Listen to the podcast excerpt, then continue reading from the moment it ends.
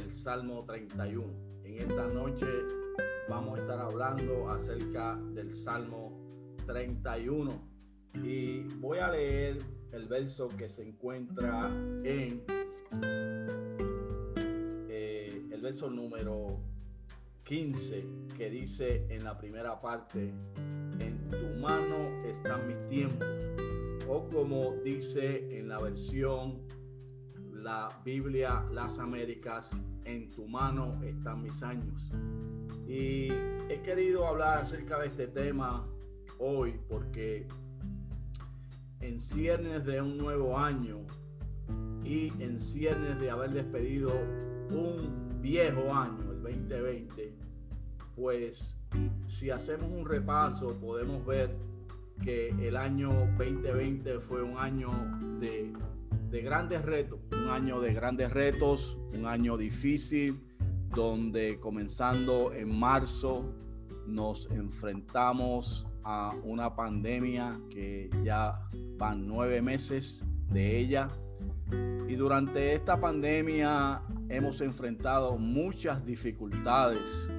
Hemos visto cómo personas han muerto, en Estados Unidos. Hoy estaba viendo las noticias y han muerto sobre 350 mil personas ya. Y hemos visto como muchas personas han perdido sus trabajos. Los números nos dicen que en Estados Unidos de América 7.7 millones de personas han perdido sus empleos. Hemos visto como muchas familias han sido divididas o han sido separadas. Hemos visto como muchos comercios han cerrado, como la economía de los diferentes países se ha afectado y ciertamente ha sido un año de muchos, muchos, muchos retos. Pasaban los meses y no terminaba esta pandemia, al contrario, por lo menos aquí en América se iba acentuando se iba haciendo mucho más difícil.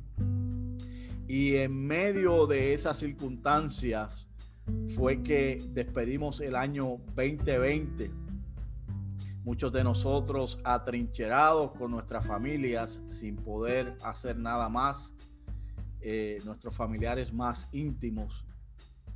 Y en medio de eso recibimos el nuevo año 2021 y con la esperanza de un nuevo año, de que todo iba a cambiar, la pregunta que nos hacíamos es, ¿un nuevo año o un viejo año? En otras palabras, la situación que nos enfrentamos es la misma que teníamos en el 2020 porque el 2021 no hizo que la pandemia se fuera el 2021 no hizo que los que perdieron sus trabajos lo recuperaran. El 2021 no hizo que los que partieron de este mundo regresaran. En fin, como diríamos, más de lo mismo. Y todos estos acontecimientos nos llevan entonces a nosotros a mirar la palabra de Dios. Y mientras yo oraba al Señor para que Dios me diera iluminación y me diera inspiración para hablar en el programa de esta noche. El Señor me trajo a mi mente este verso del Salmo 31. En tu mano están mis tiempos. O como les dijera la Biblia a las Américas, en tu mano están mis años. Y es que la palabra del Señor tiene una respuesta para todo. Para mi sorpresa, pude escuchar y ver algunos sermones de ministros, pastores, compañeros del ministerio, que hablaban acerca del mismo tema, de cómo Dios a través de todas las épocas y todos los tiempos sigue siendo el mismo y que en Él podemos poner nuestra confianza. Este es el caso de este salmo. Este salmo se nos dice que lo escribió David. Se presenta a David como el autor de este salmo. Y no se nos dice específicamente cuál era la situación que estaba pasando David cuando escribe este salmo, a diferencia del Salmo 142 y del Salmo 57, eh, cuando él estaba en la cueva de Adulán, o a diferencia del Salmo 23, que lo escribe cuando estaba en el campo cuidando las ovejas y fue inspirado por Dios para escribir este salmo. Pero este salmo específico no se nos dice cuándo lo escribe, pero sí se sabe que David estaba muy a menudo en problemas y se cree por algunos estudiosos de la Biblia que puede que lo haya escrito también mientras estaba huyendo de Saúl. Y este salmo tiene varios propósitos en el mismo porque está dividido en tres partes. Y es que los versos del 1 al 8, él describe la confianza que tiene en Dios en medio de las circunstancias en que se encuentra. Los versos del 9 al 13 describe las profundidades del problema que se enfrentaba David cuando escribe este salmo. Y los versos del 14 al 18, en el cual está contenido este verso 15, nos habla que en medio de todos esos problemas, David vuelve a poner su confianza en Dios. Y luego, para ir cerrando el salmo, los versos del 19 al 22, son unos versos donde él declara alabanza personal a Dios. Y finalmente, en los últimos dos versos, del 23 al 24, él hace un llamado a que todo el pueblo de Dios le alabe. También podemos ver que este salmo es mencionado por David en los primeros tres versículos eh, de el mismo para comenzar el Salmo 71. Además, Jonás parece ser que cita este salmo en Jonás 2.8 en su oración dentro del vientre del gran pez. El profeta Jeremías cita el salmo 31:13 seis veces. Jeremías es un profeta que es llamado por Dios y que tiene un sinnúmero de problemas porque es el profeta más perseguido. Eh, se le conoce como el profeta llorón. Y en medio de las circunstancias tan difíciles que pasó Jeremías cuando proclamaba juicio para el pueblo de Dios debido a la desobediencia, él hace mención de este salmo seis veces. También Pablo, el apóstol Pablo, cita el Salmo 31, 24 en Primera de Corintios 16, 13.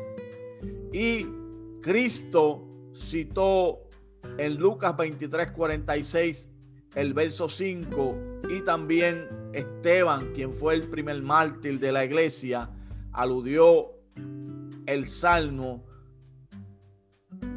31.5 en Hechos 7.59. ¿Qué quiero decir con esta introducción del trasfondo bíblico e histórico del Salmo? Que es un salmo muy conocido, es un salmo muy interesante, es un salmo muy especial y que es un salmo que nos habla a nosotros acerca de la confianza que debemos tener en Dios en medio de los tiempos. Y David escribiendo este salmo, en el primer verso, lo primero que dice es, en ti, oh Jehová, he confiado. Y David comienza el mismo de la misma manera en que comienza muchos otros salmos con una declaración de confianza en Dios en un tiempo de dificultad. No sabemos, como les explicaba, el problema o el tiempo del problema que está pasando David en este salmo y que lo hizo estar desesperado en su vida, pero David proclamó su confianza en el Señor. Y analizando el tiempo en que estamos viviendo, analizando los años en que estamos viviendo, nosotros también como creyentes como miembros del cuerpo de Jesucristo y como profesantes de la fe en Dios a través de ese sacrificio de Jesús, también debemos de declarar confianza en Dios. David decía, en ti, oh Jehová, he confiado, no sea yo confundido jamás, líbrame en tu justicia. David declara que en medio de la confianza no estaba avergonzado de orar eh, en medio del problema, no estaba avergonzado de orar y de clamar al Señor. Y él estaba tan y tan confiado en Dios que confiesa que Dios no iba a permitir que David fuera confundido delante de sus enemigos y adversarios. David tenía muchos enemigos, la gran parte de su vida él la pasó huyendo del el rey Saúl.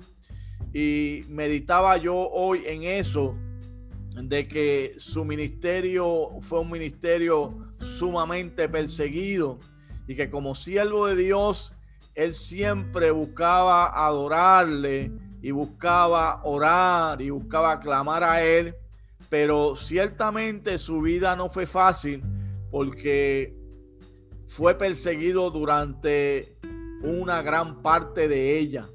Y así nosotros también, en medio de las diferentes circunstancias que vivimos, también eh, debemos de pedirle a Dios que Él no permita que podamos ser confundidos.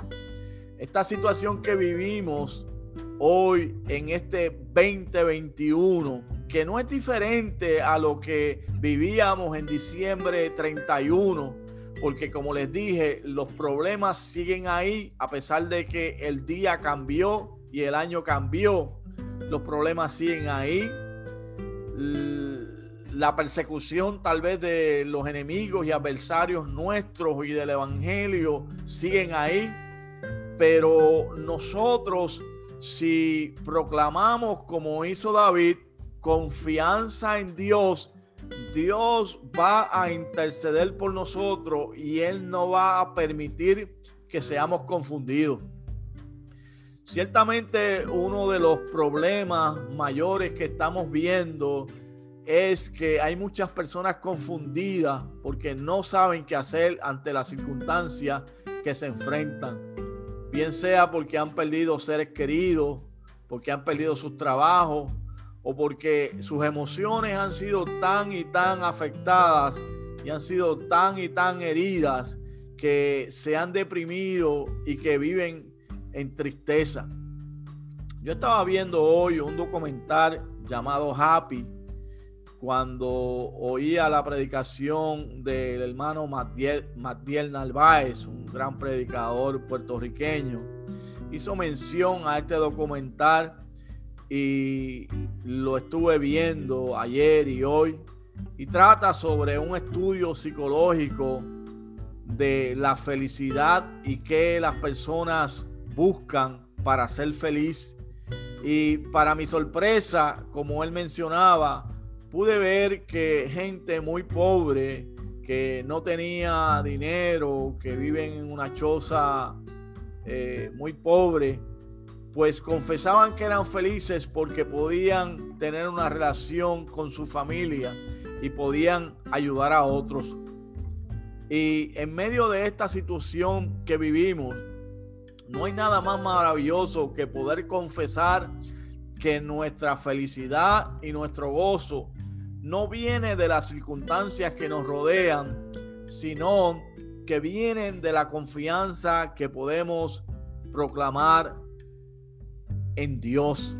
Y en medio de todo lo que nosotros podamos vivir, como decía David en ese verso número uno, podemos entender que la justicia de Dios aplicada a nosotros a través de Jesucristo es lo que nos permite tener comunión con Dios. Fíjense ustedes que gracia y misericordia es definida como no recibir lo que nos merecemos. Nosotros como pecadores nos merecíamos el castigo de Dios, Pero Dios en su gracia y misericordia no nos dio ese pago, sino que Cristo al morir en la cruz, su justicia, que es una justicia perfecta, que es una justicia que no desmerece, que es una justicia que no escatima.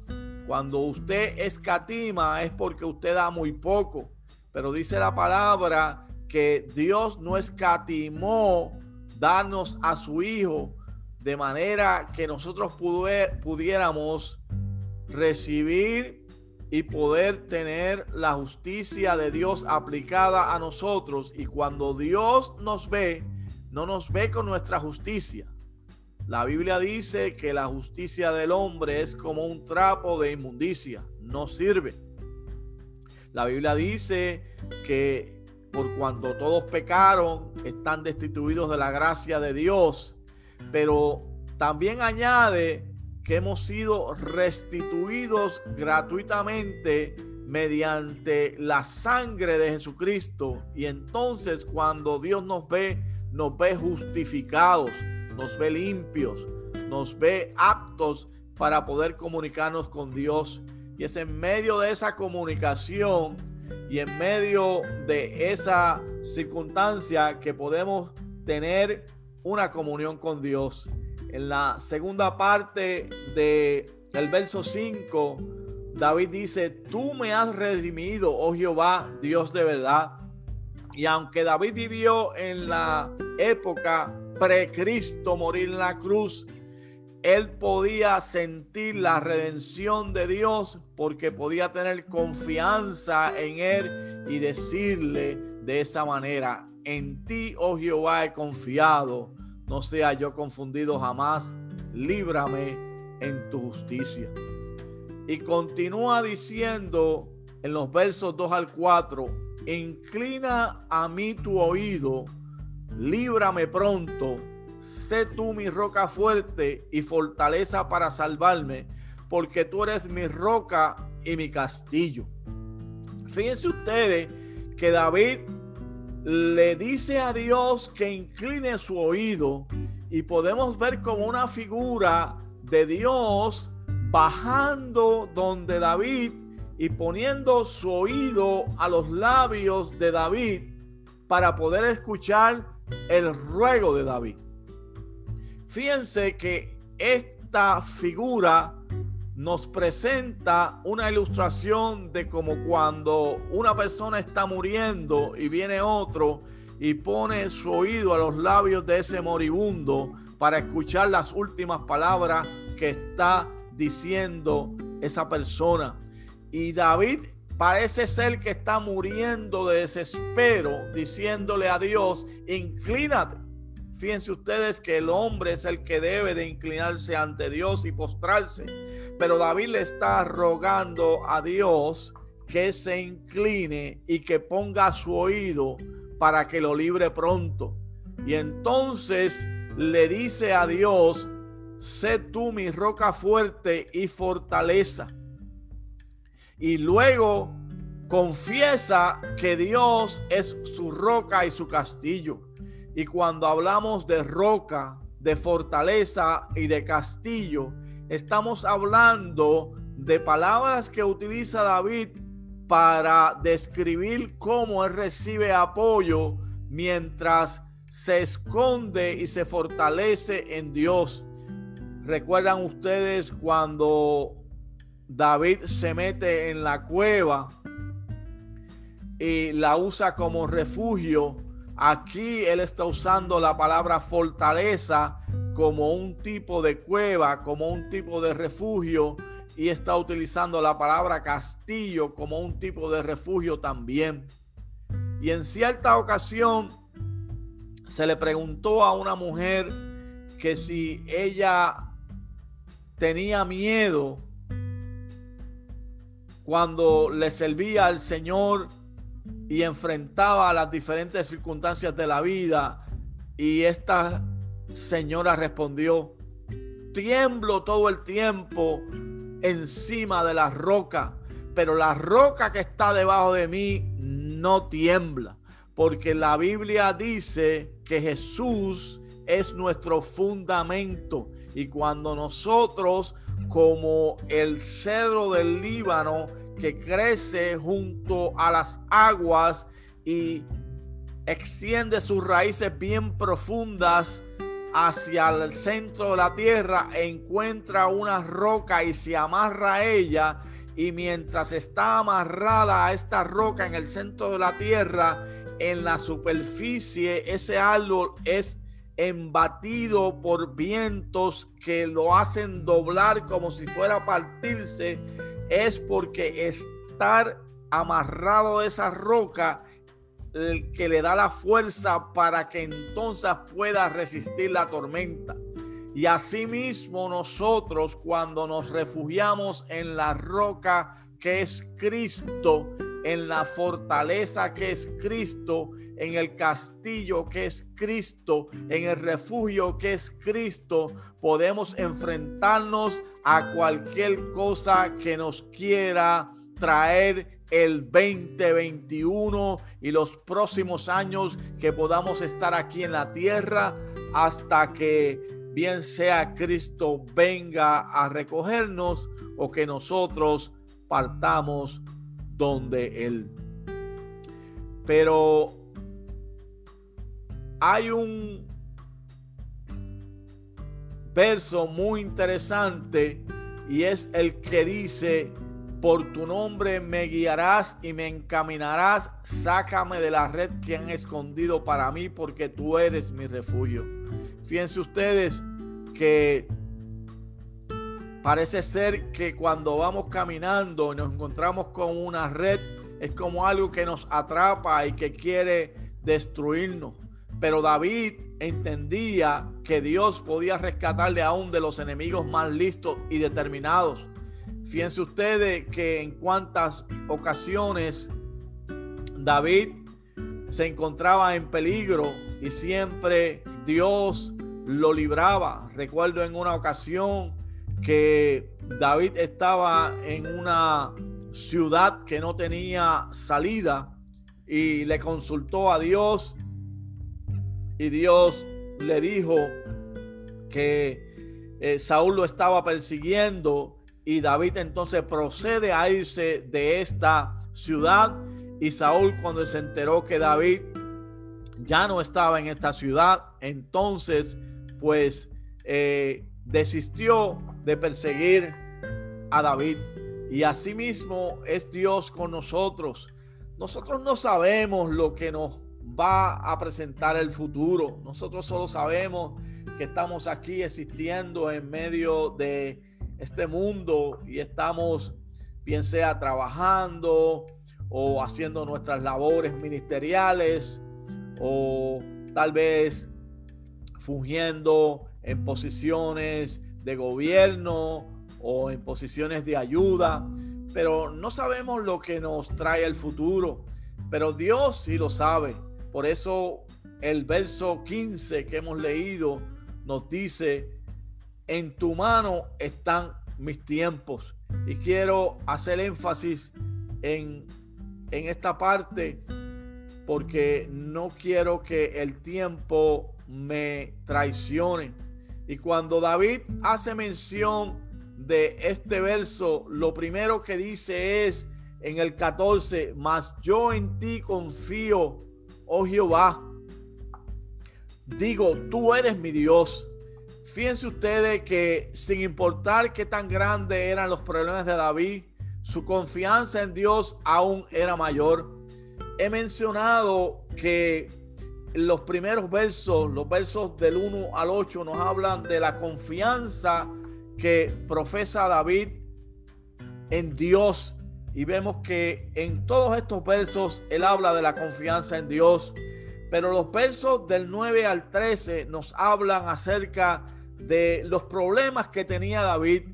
Y David en estos versos utiliza palabras que nos describen su situación y le voy a leer algunas de ellas. En el verso 9, él dice que está en angustia. En el verso, en la segunda parte de ese verso dice que la tristeza ha consumido sus ojos que su alma también está triste, que su cuerpo está triste y que a causa de la iniquidad se han consumido sus huesos. Nos da a entender de que tanto su alma como su cuerpo como su espíritu están agobiados y que David se encuentra en un problema tan y tan grande que le ha afectado todo su ser. Y él continúa diciendo que es objeto de oprobio en el verso 11. En otras palabras, se están burlando de David, lo están acechando, lo están persiguiendo. También menciona que eh, sus vecinos lo es objeto de oprobio también de sus vecinos y que también es el horror de sus conocidos, dando a entender de que todos los que los rodean lo ven como una burla, lo ven como algo que realmente no tiene mucho valor y David no encuentra qué hacer. Fíjense que en el verso 12 continúa diciendo que ha sido olvidado como un muerto que ya no está con nosotros y nadie lo recuerda. Qué triste cuando nuestros familiares ya no están y nadie los recuerda. Y David se siente como que ha muerto y que ya nadie lo recuerda. Sigue diciendo que se siente como si fuera un vaso que ha sido quebrado, que ha sido roto, que ha sido hecho pedazos, como decimos en, en Puerto Rico, que ha sido hecho cantos. En el verso 13 menciona que oye la calumnia por todas partes. O sea que donde quiera que está David es calumniado. Y en la segunda parte de este verso menciona que el miedo lo asalta por todas partes. Este verso número 13 y esta expresión de que el miedo lo asalta por todas partes es lo que les mencionaba al principio que el profeta Jeremías utiliza en su libro profético para describir la situación que les rodeaba, donde él doquiera iba, se sentía con miedo y se sentía perseguido y se sentía asediado porque el mensaje que Dios le había dado es un mensaje fuerte y es un mensaje que no es del gusto del pueblo de Israel. Y así se siente David que como donde quiera que va, él está eh, perseguido y él tiene miedo. Tan es así que en la última parte de ese verso 13 dice que las personas consultan contra él y que idean quitarle la vida. O sea que David aún tiene miedo por su vida. Y es en medio de esta circunstancia que como describía anteriormente, no sabemos cuál es el problema de David, no sabemos cuál es la, situación que David se encuentra. Pero es en medio de esta circunstancia donde entonces en el verso 14 él dice, mas yo en ti confío, oh Jehová digo, tú eres mi Dios. Fíjense la confesión que hace David. Tú eres Yahvé, tú eres el Shaddai, tú eres Jehová Jireh, tú eres el Dios de Israel. Y cuando nosotros nos encontramos en circunstancias difíciles, tal vez no como las que se encontraba David, que para él eran muy difíciles, tan difíciles tal vez como las que nos encontramos nosotros en medio de este año. Qué interesante y qué maravilloso es saber que podemos invocar a Dios, el Dios todopoderoso que creó el cielo y la tierra, el Dios poderoso que nos dice que nunca nos deja y que está en medio de nosotros, así haya fuego rodeándonos, así estemos en las aguas, así haya persecución, así haya enfermedad, así haya tribulación, así haya la situación que haya, Él nos dice en su palabra, he aquí, yo estoy con vosotros hasta el fin del mundo. Y yo sé que hay mucha gente allá afuera que me escucha que está desesperada, que está angustiada, que está agobiada, Y el propósito de esta presentación en esta noche es darte esperanza, es darte aliciente, es darte a ti eh, un granito de fe a través de la palabra para que tú entiendas que Dios está contigo. Por eso el salmista David dijo, en tu mano están mis tiempos, en tu mano están mis años. David no le importó cuán grandes eran sus, sus problemas, su confianza en Dios era aún mayor. Él hizo un inventario cuidadoso de sus crisis desde el verso 9 hasta el 13, pero no se iba a quedar allí. Este salmo si lo estudiamos con calma, nos vamos a dar cuenta que es como una montaña rusa. En inglés le llaman a eso un roller coaster. O sea, la montaña rusa en un momento dado está arriba, pero entonces comienza a bajar, desciende y luego vuelve a subir hacia el tope. Asimismo, lo podemos comparar con una ola que está arriba luego vuelve a bajar y así se siente David. Fíjense ustedes que si tú analizas el Salmo, vas a ver destellos de confianza al principio, destellos de problemas en el medio y destellos de confianza al final y alabanza. Es una mezcla. Y así es la vida del ser humano. A veces estamos arriba, a veces estamos abajo. A veces estamos alegres, a veces estamos tristes. A veces tenemos todo, a veces no tenemos nada. Pero no importando las circunstancias, David no iba a permanecer en el problema. Él entendía que Dios era su Dios y que por lo tanto era mayor que todos sus problemas. Y entonces declara y confiesa, oh Dios, mi vida está en tus manos. Esta palabra tiempos, yo estuve analizándola y en el original, en el hebreo, tiene mucho significado. Tiempo puede ser una hora, puede ser un día, se hace referencia a una temporada, o como es el uso que se le da aquí en este verso, se refiere a toda la vida. De manera que lo que David está diciendo aquí es, en tu mano está mi vida. En tu mano está mi vida. Y fíjense que este, esta palabra mano se menciona tres veces en este salmo. Tres veces en este salmo. Se menciona en el verso 5 cuando dice allí, en tu mano encomiendo mi espíritu, dando a entender que David ponía su vida en las manos de Dios.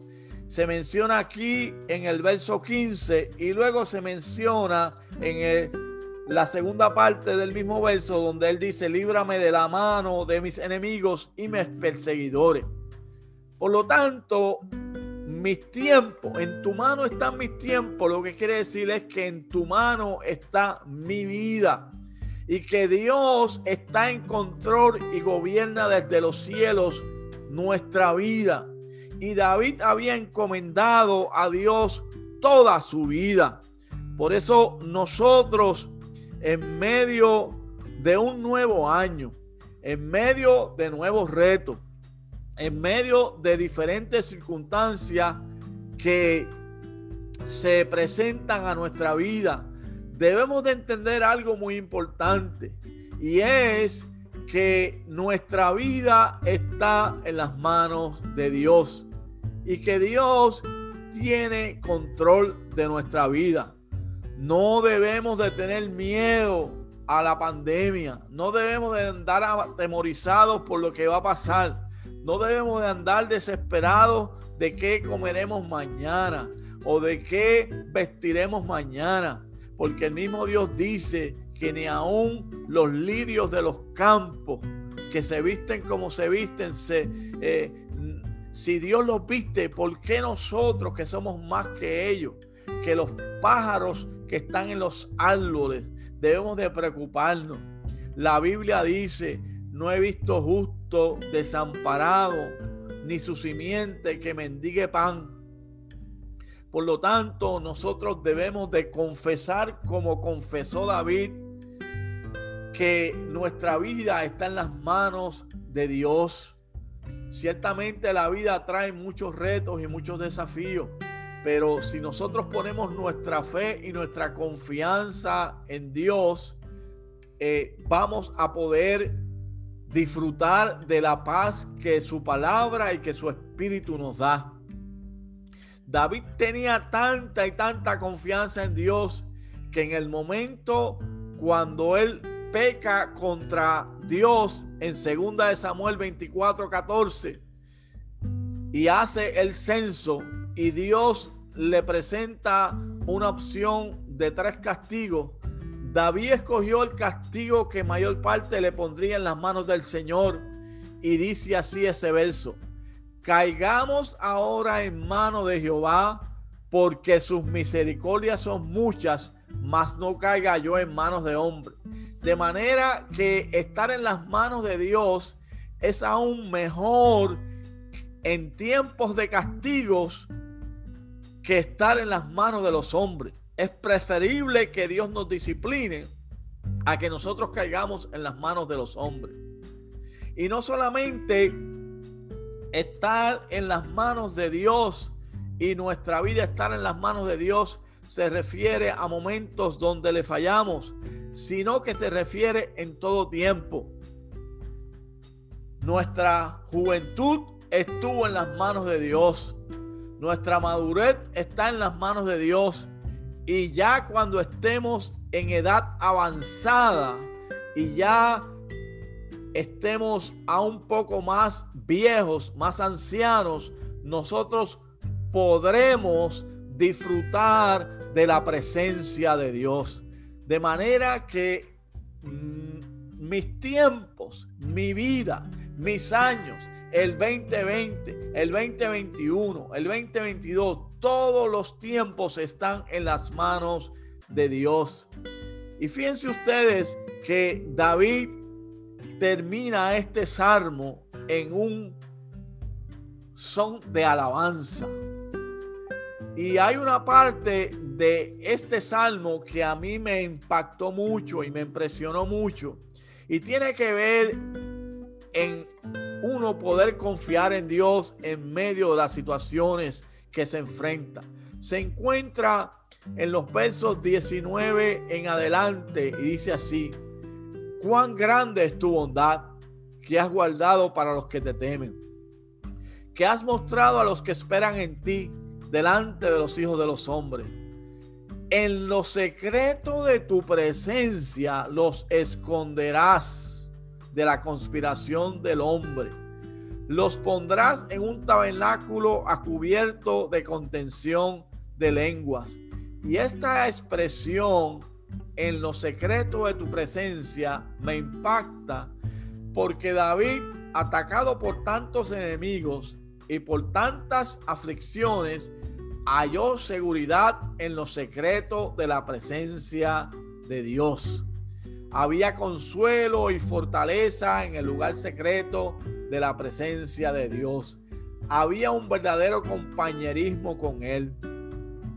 No sé si tú has experimentado, hermano que me escuchas, lo maravilloso que es estar en lo secreto de la presencia de Dios. Es en ese lugar de refugio, en ese lugar secreto, donde tú entras a su presencia a través de la adoración y de la alabanza y de la confianza. Y tú estás, aunque estés físicamente en la tierra, en el espíritu estás delante de la presencia misma a millones y millones y millones y millones y millones de kilómetros de distancia y allí tú sientes que nada te puede tocar, que nada te puede afectar. La tristeza, ni el dolor, ni la enfermedad, ni la misma muerte te puede tocar porque estás en la misma presencia del Señor. Yo recuerdo cuando mi cuerpo fue atacado por el cáncer, que yo comencé a buscar a Dios de una manera profunda y profunda y profunda. Y me parecía que si yo cerraba mis ojos, yo podía tocar a Dios con mis manos, de tan cerca que lo sentía.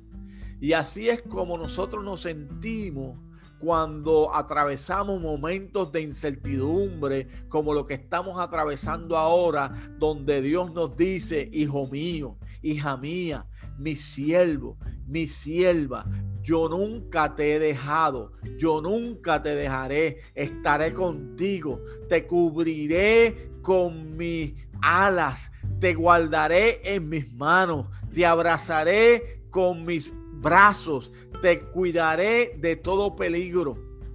Y hay muchos seguidores de Cristo Jesús que parecen conocer muy poco del secreto de la presencia de Dios. Lo tienen como si fuera algo sobrenatural. Pero aunque David era un guerrero, estaba bien familiarizado con la presencia de Dios porque él, el cantor de Israel, el dulce cantor de Israel, cuando tomaba su alpa y comenzaba a adorar y alabar a Dios, era transportado delante de eh, esa presencia secreta de Dios, ese lugar secreto, ese lugar santísimo al cual tenemos ahora acceso por medio del sacrificio de Jesucristo para estar con Él y poder compartir con Él y poder disfrutar de su presencia y poder estar delante de Él. Y esto es lo que debemos de experimentar nosotros en medio de este tiempo. Buscar como nunca antes la presencia de Dios para que Dios entonces nos pueda dar esa fortaleza. David adora al Señor al final de estos versos. Dice, bendito sea Jehová, porque ha hecho maravillosa su misericordia para conmigo en ciudad fortificada. Se sentía tan y tan seguro que alaba a Dios porque se sentía como si estuviera en una ciudad fuerte, rodeada, que nadie le podía tocar y adora a Dios porque dice, oíste la voz de mis ruegos cuando a ti clamaba. David adora al Señor. David alaba al Señor en su nivel personal. Pero no queda ahí.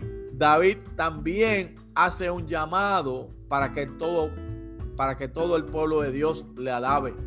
Dice, amad Jehová vosotros todos sus santos. A los fieles guarda Jehová y paga abundantemente al que procede con soberbia. Esforzaos todos vosotros los que esperáis en Jehová y tome aliento vuestro corazón. David termina este salmo animándonos a que alabemos a Dios. Y yo te animo también para que alabes a Dios en medio de las circunstancias que te puedas encontrar. Porque cuando alabamos a Dios y reconocemos su grandeza, grandes cosas maravillosas pasan hay milagros, hay bendición, hay paz.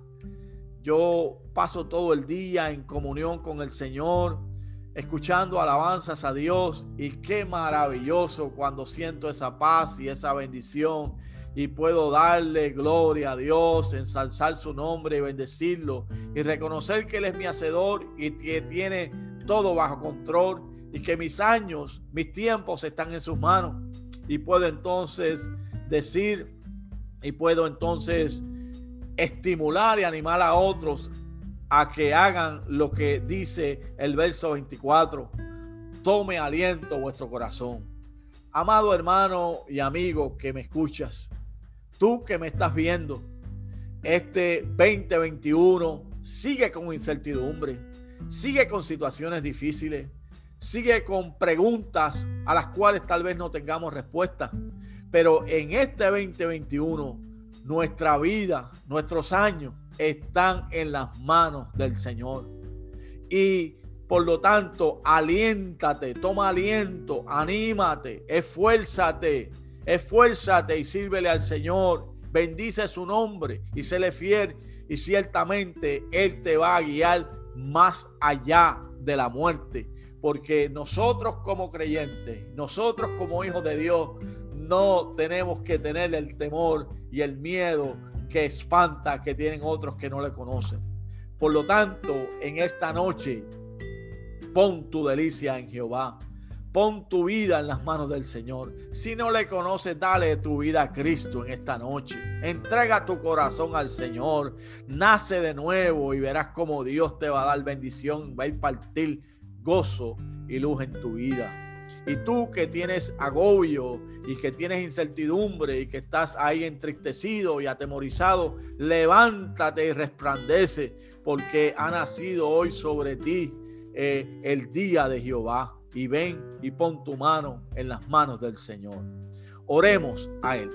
Padre poderoso y bueno, bendigo y ensalto tu nombre, te doy gloria, te doy honra, porque para siempre es tu misericordia. Te doy gracias por tu palabra, gracias por el privilegio de entender que nuestra vida está en tus manos y que cuando nuestra vida está en tus manos podemos tener paz y confianza y podemos adorar y bendecir tu nombre porque sabemos que tú nos cuidas y nos guardas y nos ayudas a enfrentarnos a cualquier situación. Bendice, Señor, la audiencia. Bendice, llega, llega, Espíritu de Dios, llega y suple la necesidad de cada uno de mis hermanos y hermanas en esta noche para la gloria y para la honra de tu nombre. En el nombre de Jesús. Amén. Y amén.